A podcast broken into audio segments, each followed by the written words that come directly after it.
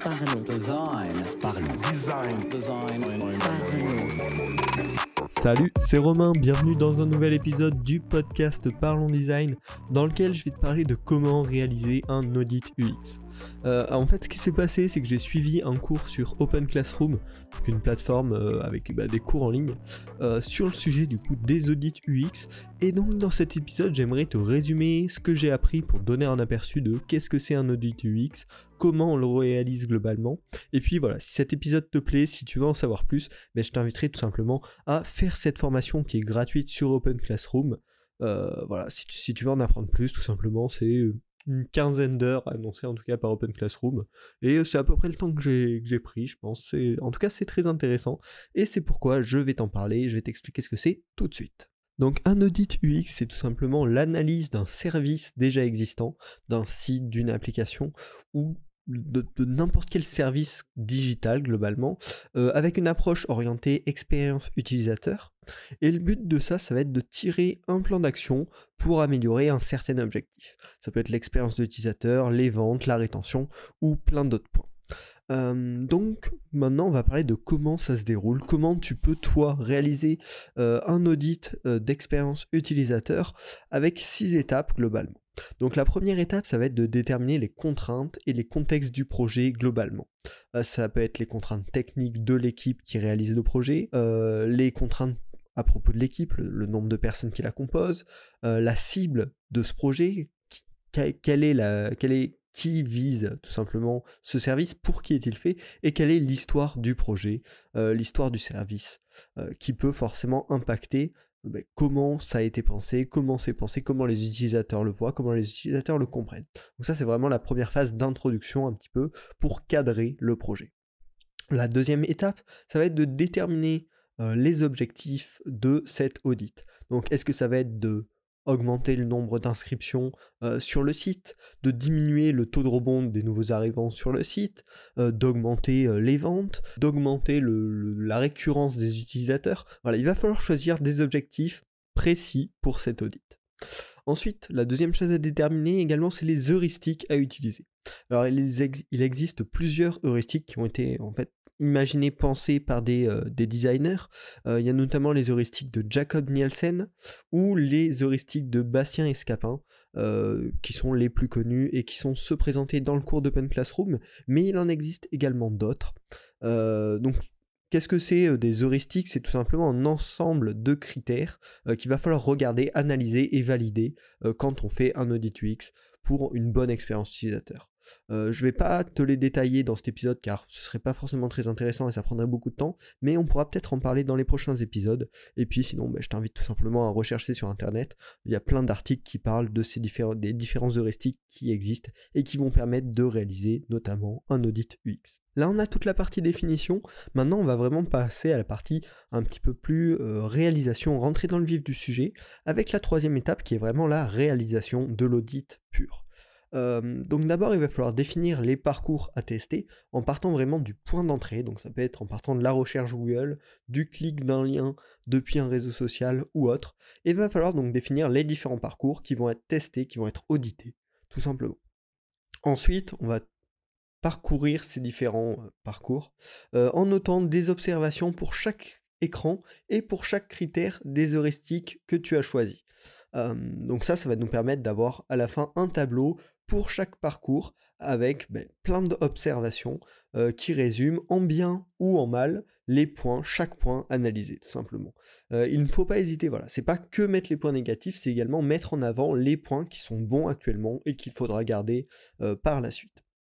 Et ensuite, une fois que tout ça est fait, il va falloir noter chaque critère. Euh, donc tu peux choisir de mettre avec des points euh, plus 1, plus 2, plus 3, plus 4, plus 5. Euh, de mettre avec des smileys, un smiley rouge, un smiley vert et un smiley gris au milieu, je sais pas, tu choisis. Tu choisis ton système de notation. Et l'idée ensuite, ça va être dans la quatrième étape de synthétiser tout ça. Donc on va donner une note moyenne pour chaque critère. Et également pour chaque critère, sans parler des écrans vraiment, pour chaque critère, on va dégager une problématique générale. Et pour chaque écran, cette fois-ci, on va déterminer des problématiques par écran. Ça, ça va permettre de synthétiser, parce que jusqu'à maintenant, on avait pour chaque écran et pour chaque critère euh, des, des notes, des observations, et désormais, on va avoir pour chaque critère globalement sur le parcours une problématique, et pour chaque écran, sans, discerner les différents critères, une problématique qui en dégage. Ça, ça va permettre d'avoir une analyse plus simple par la suite, euh, car pour l'instant, on avait beaucoup trop d'informations. Et donc, cette partie synthèse est vraiment importante, euh, car elle va permettre bah, de mieux travailler par la suite pour la cinquième partie, qui est tout simplement la recherche de solutions. À cette étape-là, vous avez fait vos constats, euh, vous savez ce qui va, ce qui ne va pas, et il va falloir proposer des recommandations pour chaque problématique synthétisée donc pour chaque problématique générale de critères et pour chaque problématique par écran.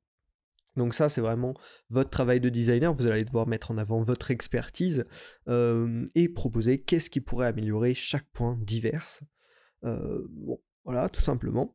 Et, enfin, tout simplement, c'est la partie la plus importante du travail où l'expertise doit être le plus mise en avant, mais c'est normalement une des parties les plus intéressantes pour en arriver jusqu'à la dernière partie qui est réaliser un document de restitution pour vos clients.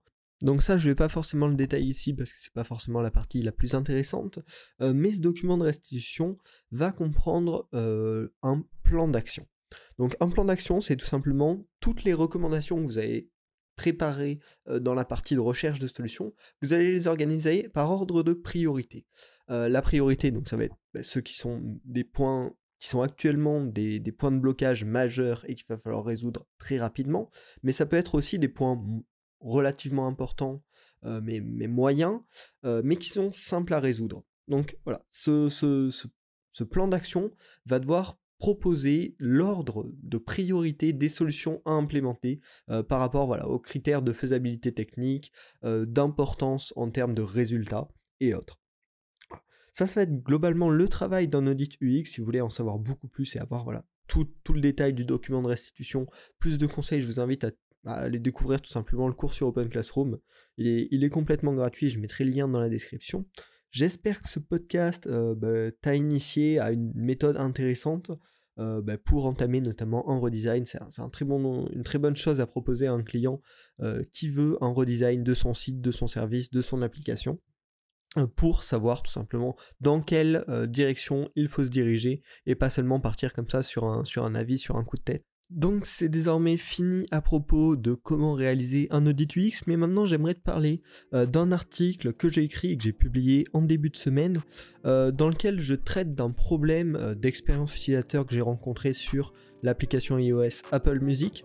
Euh, donc il est écrit en anglais, j'ai fait une analyse du problème, euh, je propose des solutions, donc ça peut potentiellement t'intéresser si tu écoutes ce podcast. Je t'invite à le lire, c'est pareil, le lien de l'article est dans la description, c'est sur la plateforme Medium, donc tu peux le clapper, euh, donc mettre des, des applaudissements ça fait plaisir, c'est un peu comme un, comme un like sur YouTube. Et en plus, je t'invite à découvrir la plateforme Medium sur laquelle tu vas trouver plein de contenus super intéressants en design. Tu peux également partager l'article sur les réseaux sociaux euh, avec tes amis et puis bien sûr me donner ton feedback.